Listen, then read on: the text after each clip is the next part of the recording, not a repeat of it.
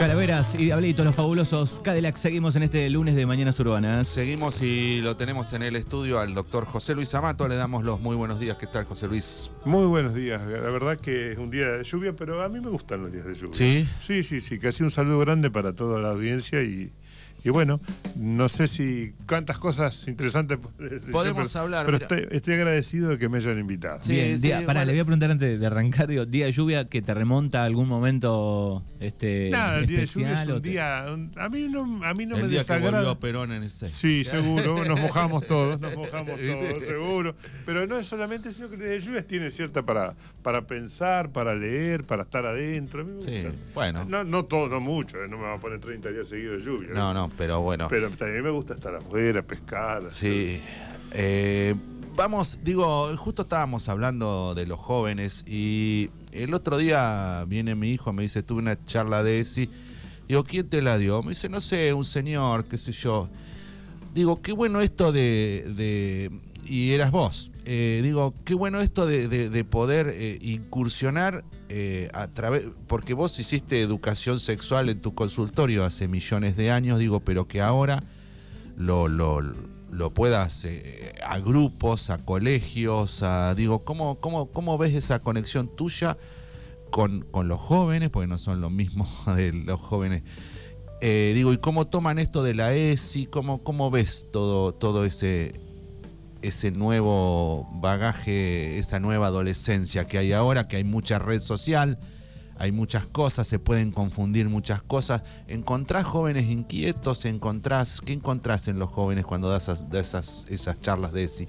Bueno, eh, a mí me sorprendió con con el silencio, con la atención con que me siguieron. Es decir, hablé con la directora y le expliqué que la verdad que tiene unos alumnos espectaculares porque aparte de educados, eh, estuvieron escuchando muy, muy atentamente. Y, y, después tuvimos la charla, para no aburrir, nunca puede durar más de media hora, porque si no, Sí. los chicos no mantienen la concentración Exacto. cuatro horas seguidas. Entonces, ahora después me tuvieron una hora preguntas. Ah, mira.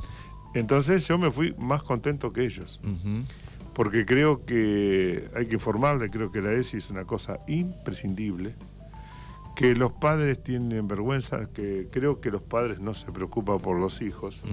Yo me incluyo, capaz que me equivoqué muchas veces, pero ahora los padres no dan bola a los hijos. Esa es la realidad. Eh, yo propuse que la charla fuera con los padres de los alumnos, sin los alumnos, para charlar a ver cómo encarábamos esto de la ESI, porque, bueno, a mí me interesa, me he puesto a leer un poco, sé lo que dicen los cuadernillos que nos mandan del Ministerio de Educación, y resulta ser que cuando hicimos la reunión citamos a los padres, yo me preparé más porque digo, va a haber gente grande, acá la cosa es diferente. Van a haber otros planteos. Bueno, eh, fueron dos padres, dos madres, para ser más exacto. Sí, sí. No fue nadie. Mira. Los padres tienen miedo a hablar de eso. O sea, no sé si somos una generación que, que no tuvimos ninguna ayuda de ese tipo, no sé Ah. qué, pero los padres tienen miedo de hablar con los hijos de ese tema. Entonces los chicos se manejan todo, como vos decías, con las redes sociales, que el 95% es mentira y el otro 5% es pornográfico. Exacto. Y, y entonces no aprenden nada, aprenden todo mal o, o, o aprenden que la relación humana es una cosa de a ver si me puedo aprovechar del otro, en vez de, de compartir, de, de tener eh, cierta, cierta reunión con, con los amigos y las amigas, siempre pensando a ver si puedo eh, sacar una ventaja. Y resulta ser que en el- la sexualidad humana no es solo tener relaciones sexuales, es compartir momentos, es, es otra cosa. Sí, sí, es Eh, algo más integral. sí, Claro, entonces cuando vos le empezás a hablar que bueno, que lo primero que hay que hacer es respetar al otro. Exacto. Y sea varón, mujer, no tiene nada que ver. Ahora, ahora con, viste que la sexualidad a mí también me resulta un poco extraña, que Sí, por ahí sí. tiene algunos, algunos vericuetos que no conozco bien, que yo no interpreto, soy medio dinosaurio en ese este aspecto. Y bueno, pero hay que Pero ir, los viste. entiendo, los Sí. entiendo, eh, los entiendo y los apoyo porque ahora son más liberales, dicen más la verdad que antes. Antes el que era homosexual se escondía y lo Sí, tapaba y, cuando se enteraban los demás les acudían con todo. Entonces, o, o lo trataban como una cosa de cuarta, como una persona que no servía, que era... Y hoy por hoy ser homosexual es lo mismo que ser heterosexual. Sí, sí. Y bueno, eh, hay que empezar a entender al otro, a tener respeto por el otro. Y bueno, el que le pasa, y le puede pasar a cualquiera, eso es lo, lo más maravilloso de todo. Sí. Yo me acuerdo que estuvo un diputado que decía, mi hijo va a ser bien machito. Y digo, "Pues, digo puede hacer que le salga homosexual para que aprenda. Sí, este, claro.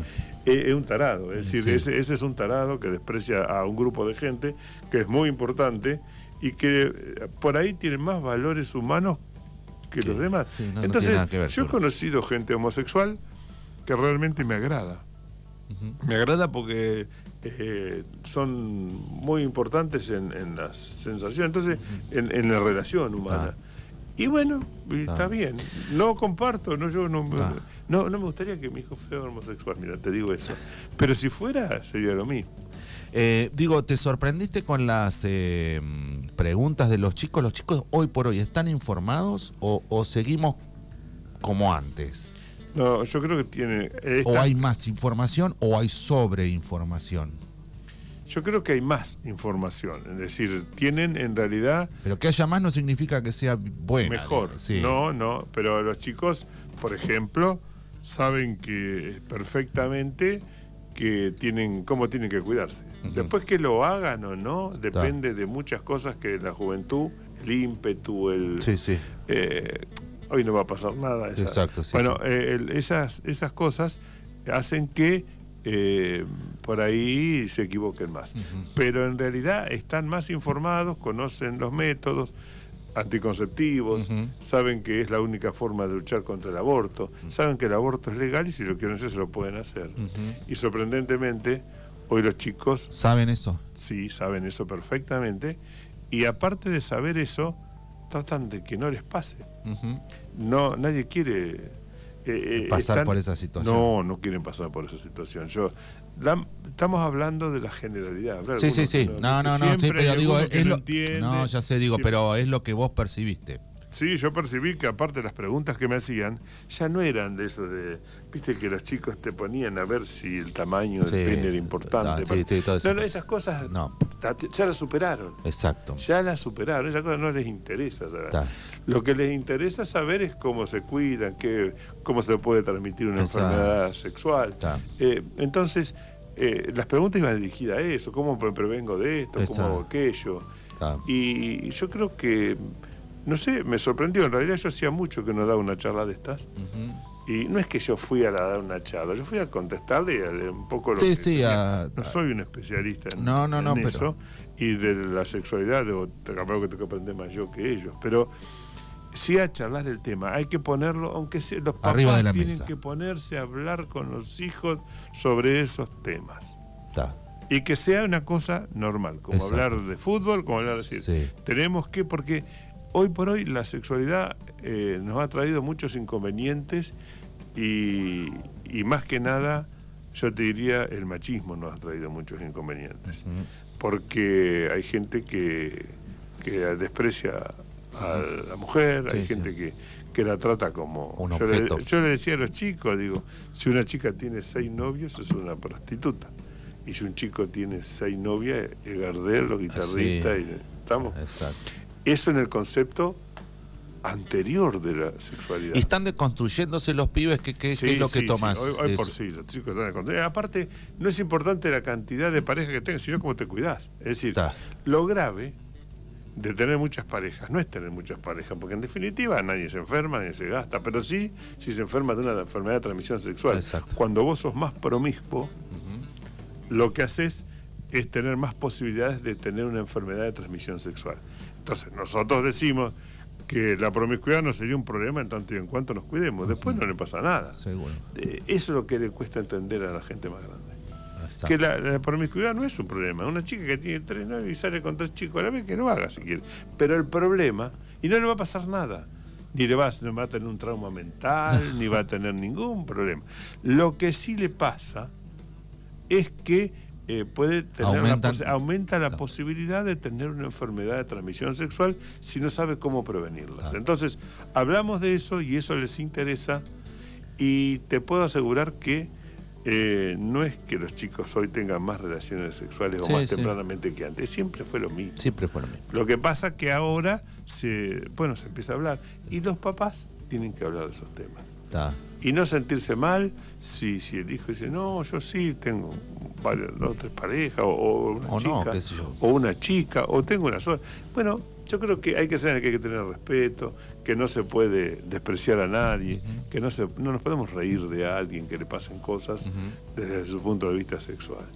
Entonces, tenemos que aprender eso. Y los chicos eh, escuchan, Escuchan. atienden, piensan.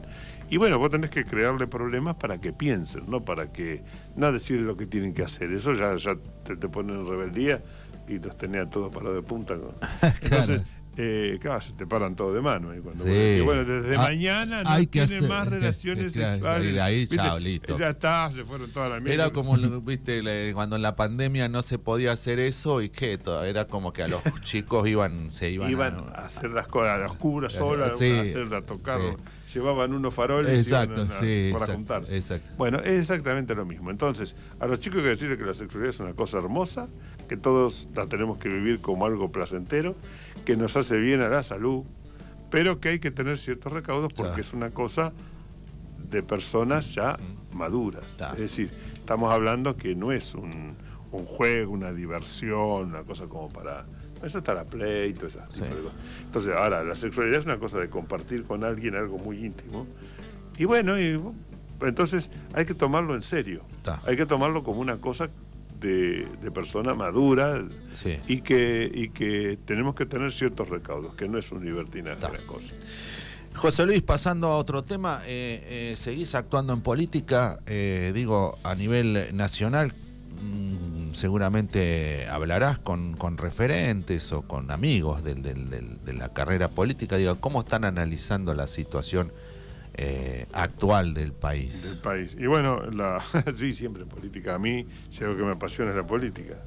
No me van a encontrar este, cuidando a mis nietos, dijo. Ah, bueno, sí, no, pero salvar la distancia, Sí. por Dios. Sí, no, no, yo voy a cuidar, a- si puedo, voy a cuidar a mi nieto, pero te quiero decir que voy a darle un ratito de, de mi tiempo a, Siempre. a la política, porque sí, para discutir de política, para...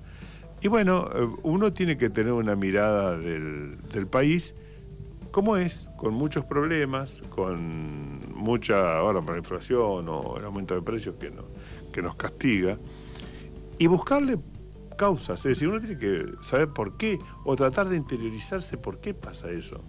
Porque yo veo que la política que puedo ver por los canales de televisión o escucho en la radio, es mucho marketing, mucho eslogan, mucho, pero nada va a fondo.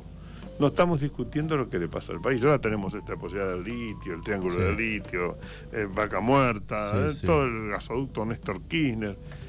Y no estamos discutiendo esos temas. ¿no? Vos- yo no lo escucho hablar en televisión. ¿Qué crees que te diga? Escucho a los políticos. No los veo hablar, no los escucho hablar de esas Sí, cosas. a los que por lo menos son presidenciables, decir qué van a hacer con el litio. Claro, y lo van a regalar. Salvo Cristina Kirchner, los demás lo regalan todo, queda tranquilo. Así sean peronistas. Esa es mi concepción, porque es la única que le escucho hablar que eso le preocupa, es a Cristina Kirchner. No escuché ningún otro político.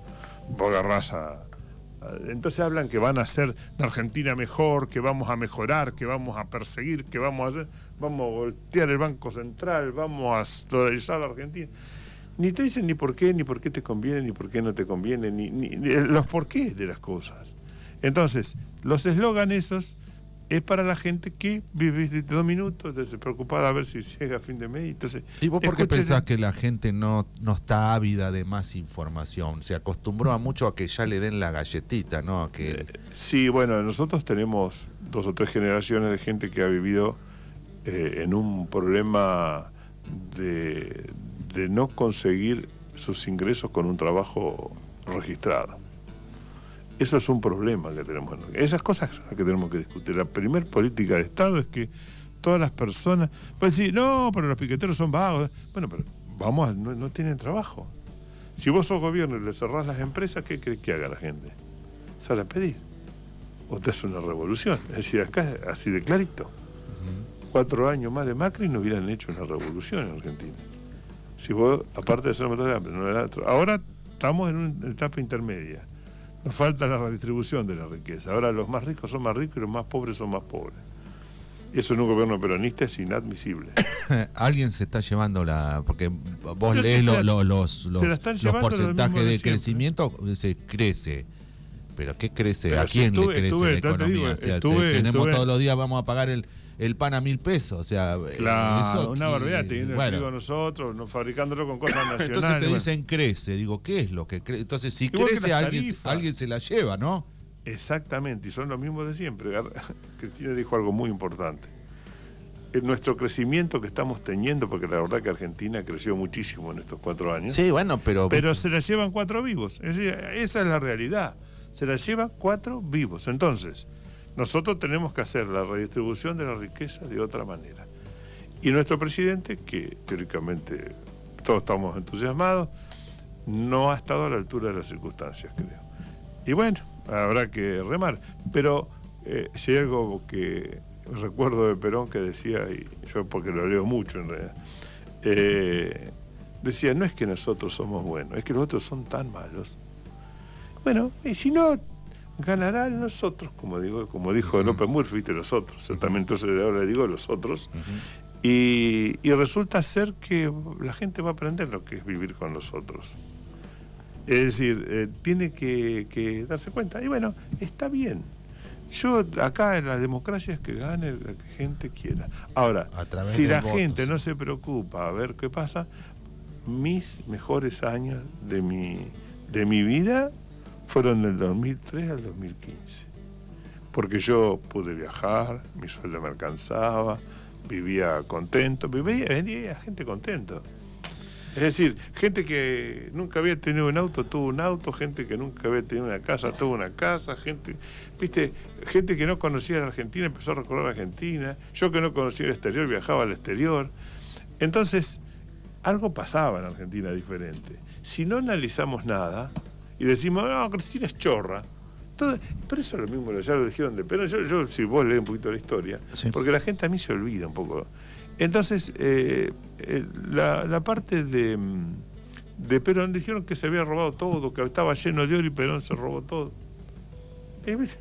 Resulta que vos empezás a analizar. Yo le digo, hagamos un ejercicio en Argentina. A ver, agarremos, empecemos a leer los hospitales que se crearon en toda la Argentina y que se fijen en qué años se hicieron. Las salitas de primer auxilio de todos los pueblos. ¿Por qué no analizamos en qué año le hicieron? ¿Viste? Entonces, cosas objetivas, porque si no discutimos pavadas. Entonces, las escuelas.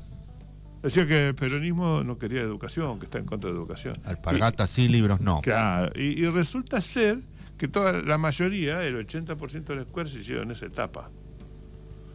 ¿Sí? Eh, en etapa en que gobernó el peronismo, ¿no? En- entonces voy a decir, no, los últimos 70 años de peronismo. Primero que no hubo 70 años de peronismo. Y segundo que las únicas veces que se hicieron cosas, creo que lo único que han hecho en un gobierno militar fue la autopista esa de Buenos Aires, viste, que agarraron y sacaron las casas todas, pues, que sería una forma de poder hacerlas. Eso, ahí pidieron deuda y hicieron una autopista que, que hoy entramos más rápido a Buenos Aires. Bueno, pero está un poco eh, planteada así la cosa, ¿no? De decir, eh, este gobierno no, no le dio en la tecla con la gente. Exactamente. No, no es decir, no estuvo a la altura Eh, de las circunstancias, digo yo. Porque El- el- el, no, no se puede comer el asadito del domingo, los muchachos. Claro. Y bueno, ¿y cómo le explicás que hay crecimiento? porque se lo quedan cuatro, ya te digo. Es decir, Y pero el tipo el- va a decir, bueno, pero eh, basta, que alguien ponga la mano ahí. Bueno, ¿y quién puede hacerlo eso? A ver, vos vos decime, ¿cuánta gente puede hacerlo? ¿Te lo va a hacer la reta? ¿Lo va a hacer Cristina, eh, Patricia Burrich? ¿Crees eso es lo mismo Bueno, que crees? Bueno, pero por eso crece mi ley, digo, porque vos hoy salís y Claro, ¿Crees preguntás. que lo va a hacer mi ley? ¿Creen es que- Bueno, los pero Reyes Magos eh, ya sabemos quiénes son, con de esos joder. fenómenos así extraños porque suelen ser experimentos. Jodidos para Sí. nosotros. Y bueno, quizás tengamos que pasar Pero eso. también es falla de la política, José Luis. Y falla del peronismo, seguro. ¿Eh? Eh, eh, claro, nosotros tenemos que saber. ¿Hay autocrítica? Eh, claro, sí que hay. ¿Te Claro. imaginas que Máximo Kirchner renunció al Congreso cuando hicieron el, el convenio con el fondo? Y bueno, eso es una- ¿te parece que no es una autocrítica? Que el presidente de la Cámara de Diputados Claro. renuncie del bloque. Igual es un fenómeno mundial, no es que nos Sí. pasa solo a nosotros, Bueno, que cuando aparecen estos. analizamos la política mundial pasa en todo el mundo esto. Es decir, por eso que eh, la gente parece que empieza a amar a sus verdugos. Entonces, eh, sabemos que, mm, que en Estados Unidos, en, Fra- en Francia tienen- la tienen prendida a fuego. Sí. Bueno, en Alemania... Porque tengo- bajó tengo- dos años de la jubilación, de los Pero nada más quiso, ¿viste? 62 a Porque la qui- 64. la quiere subir, no, nosotros tenemos 65 y no decimos nada. Pero el, el- el- el- el problema es que nadie se pone a, a analizar qué nos pasa. Uno tiene que ¿Y qué nos pasa? trabajar como ciudadano. Es decir, tenés que estar enterado. Bueno, puede venir uno en un canal de televisión decirte Cristina es chorra y después no analizar nada. No se puede. Entonces vos repetís como un loro algo que te dicen y eso es un problema. Porque no analizamos eh, qué nos pasa, cuál es. Es decir, noso- vamos a lo local para hacerlo, que, que- Sí. que es lo que todos conocemos. Eh, no, no se pueden hacer casas porque siempre estamos en emergencia. No se puede mejorar los hospitales porque siempre estamos en emergencia. No se puede, no se puede nada porque siempre estamos en emergencia. Están recibiendo una cantidad de dinero espectacular de coparticipación. Están como nunca, ¿eh? Como nunca. Y vos decís, sí, bueno, ¿y qué hacemos? Y bueno, pero eh, la gente se preocupa, lo escuché a Dolina decir algo fabuloso. A lo único que le interesa a la gente es lo que pasa de la verja de la casa para atrás. Entonces, si le pagan la luz, está contento, se puede- no le importa qué le pasa al lado, qué le pasa a la comunidad, a la Regueira. ¿Qué le pasa a la comunidad de Regueira? ¿Cuál, cuál es el progreso que tenemos? ¿Cuántas, si, si los colegios tienen problemas, bueno, hay, que apoyar a los colegios. Si, si las producciones, si las empresas tienen problemas, hay que apoyar a las empresas. Gracias a, a muchas empresas acá vivimos bastante mejor que, tenemos una calidad de vida mejor que muchos lugares. Sí. Pero bueno, mantenemos un gobierno de 24 años y no, nos- no les entusiasma nada a nadie, ¿eh? no están entusiasmados por tener 24 años. Es decir, no tienen, no, no veo que eh, hayamos mejorado en algún aspecto, eh, qué sé yo. A mí me lo tendrían que explicar, quizás yo no conozca. Alguien me tiene que decir, no, mirá, pasó esto, pasó aquello, pues hicimos tal cosa, nos rompimos el alma con él yo estoy bien. Pero yo lo que veo es mucha dádiva y un tema fundamental. ¿A qué llamas dádiva? Eh, muchas cosas sin, sin tener eh, sin tener la capacidad. Te ponen a hacer algo y no tienen la capacidad para hacerlo. Entonces, ¿por qué? Porque lo precisa, porque entonces esas cosas. Eh, yo creo que una cosa fundamental, nos han enseñado a vivir como pobres. ¿sí? Entonces, el 50% se acostumbró que tiene que vivir con 130 mil pesos. Y bueno, y mientras tanto, ir a chupar las medias funcionarias de turno para que le pague la luz, que nos regale un coso, que no. En vez de decir, no, muchachos, porque no aumentamos el sueldo? Es decir, si vos, vos me tenés como empleado, me precisás y me tenés que pagar como corresponde. ¿Cómo hay un sueldo por debajo de la línea de pobreza que paga el municipio? O en negro. Hay gente que le pagan 17 mil pesos. ¿Para Entonces qué? vos- para no, y le dice, mejor quédate en tu casa. Pero digo, qué pavada es esa. Es decir, vamos a ponerlo a hacer algo y no, no le podés pagar a alguien 17. Le estás enseñando a ser miserable, ser ni siquiera pobre. Pero bueno, la gente está acostumbrada a ser pobre, eh, se está acostumbrando, porque claro, los chicos vieron que el papá, viste, mucho no hace tampoco, es todo medio... Y, y- aprenden a que eh, el esfuerzo, y aparte te quitan la posibilidad. Yo creo que hay mucha gente creativa, hay mucha gente que sería capaz, pero que está frenada porque no le abrimos la puerta, no le explicamos, no le mostramos un. Sí, no, Lo que hay que hacer es mostrarle un futuro, que pueden hacer algo como para crecer, dejarse de... Y bueno, y ahí ayudarlos, ayudarlos a, a que tengan algo para que sean independientes. Sí, no, rescato lo que decís de, de- de- de vernos como comunidad. Claro, Que nosotros cómo, tenemos- cómo vemos nuestro pueblo y qué quisiéramos para nuestro pueblo y no y trabajar todos desde su lugar en Pero por supuesto que no hubiera nadie que ganara poco. Nosotros en la pequeña comunidad lo podemos hacer. Eso es lo, lo interesante. Pero no eh, repartiendo lo que ingresa. Porque si no, no nos queda para hacer nada para, la- para, para el bien común. Si vos te gastás toda la plata que te llega. eh, Bueno, eh, t- también eh, digo, eh, ¿cómo, lo, ¿cómo ves el, el, eh, el- la oposición acá en el partido de Puance que se están reuniendo, eh, seguramente discutiendo ideas? Y el otro día venían varios eh, referentes del PJ y yo les preguntaba si estaban de acuerdo o no en ir a una paso. José Luis Amato está de acuerdo a decir, bueno, el candidato de, de nuestro... pro- primero hagamos el proyecto, como dicen, todo. Digo, después, el que lo encarne, ¿se encarna a través de una paso o a través de una encuesta? Algunos dicen, la paso nos hiere y llegamos debilitados. Otros dicen, y la encuesta siempre la gana el que la paga. Dice, bueno, la pagamos entre todos eh, y no nos desgastamos en una interna. Otros dicen, la mejor encuesta para qué vamos a ganar plata si es, es la paso. Para eso está. Y los otros dicen, la paso siempre históricamente nos hizo mal. Digo, Y bueno, esa es la discusión hoy que sé que se está dando dentro del seno del, del, del frente de todos de, de acá claro, del bueno, partido. pero, ¿no? pero fíjate vos, bueno, si, si la- el oficialismo estuvo 24 años, porque nosotros tenemos la mitad de la culpa. Sí, no, no vamos a decir que no- el oficialismo hizo sus cosas y nosotros no. Pero bueno, eh, diciendo esto, te digo que nosotros tenemos que elegir un candidato de acuerdo a la capacidad del candidato, de acuerdo a quién pueda llevar adelante ciertas políticas. Por eso que nos, estamos dedicando un poco a, ver qué, se puede hacer en el sitio, porque estamos interesándonos cuánto es el ingreso de acá, cuánto está, qué pasa en esta parte del distrito, cuánto se gasta en medio ambiente, cuándo... Entonces, uno tiene que estar interiorizado en eso. Después veremos quién es el candidato, porque el candidato, ojalá me eligieran a mí, ¿viste? Yo, yo, Sí, yo- sí. yo estoy dispuesto, pero, Bueno. pero ¿sabes qué pasa? No me eligen. Pero no me importa, yo trabajo igual, no quiero ser candidato. No quiero ser candidato porque yo diga quiero ser y voy a una paz y No se hagan los rulos, dice José Luis Amato. Claro, y bueno, pero Eh, es seguro. Yo, yo, a mí me gustaría, me hubiera gustado haber ganado las elecciones que participé, pero no te digo cómo, porque creo que podría haber cambiado cosas, pero capaz que estoy equivocado. Entonces, a mí me tienen que elegir los demás, me tienen que decir vos tenés que ser. No, no puede ser que nosotros tenemos Pero que ver. bueno, la elección es a, tra- analizar. a través de una paso o a través de una encuesta. Una, yo creo que tiene que ser a través de un acuerdo. Hay que hacer, tenemos que hablar de cómo vamos a, a- nosotros tenemos que tener propuestas y hablar sobre cosas que queremos cambiar y cómo vemos que tiene que ser el, el pueblo, el partido. ¿sí?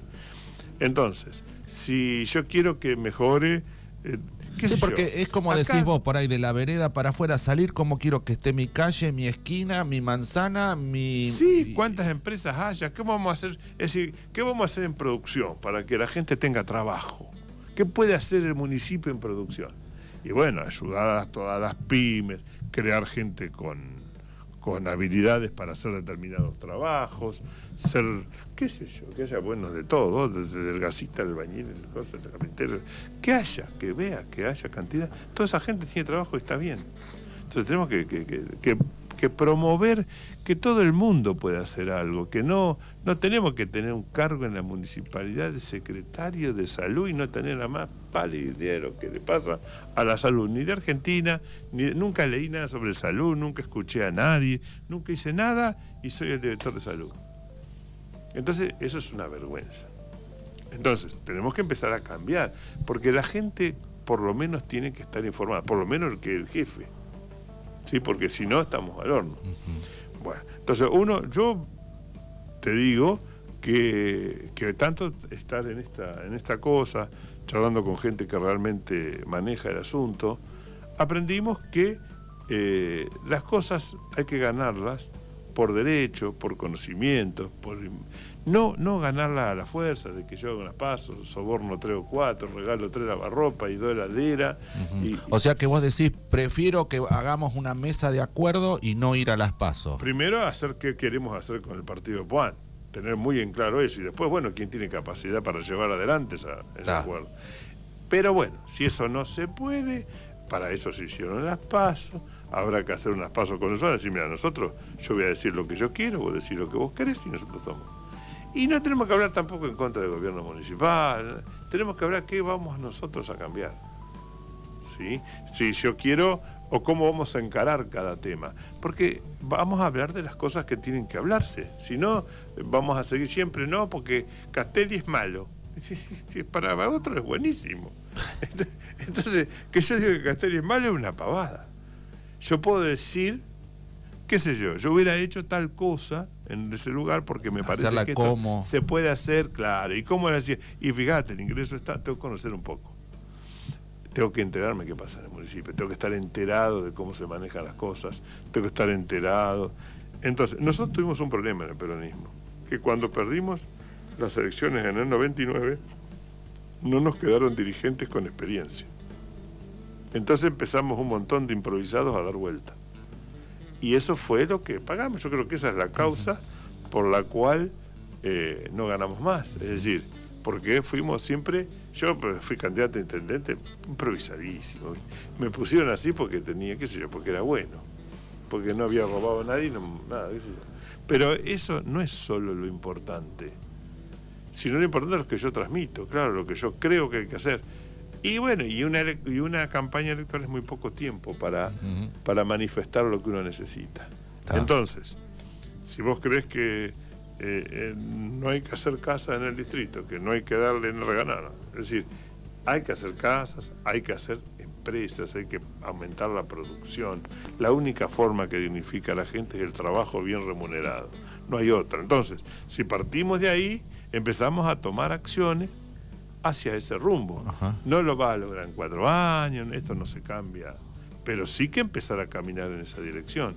Por eso te digo que hay que buscar un camino y seguirlo. Y bueno, y quienes sean los más capaces para llevarlo, ah, que lo lleven. Acá nadie es más importante que nadie. Desde el primer, desde el intendente hasta el último, no sé qué.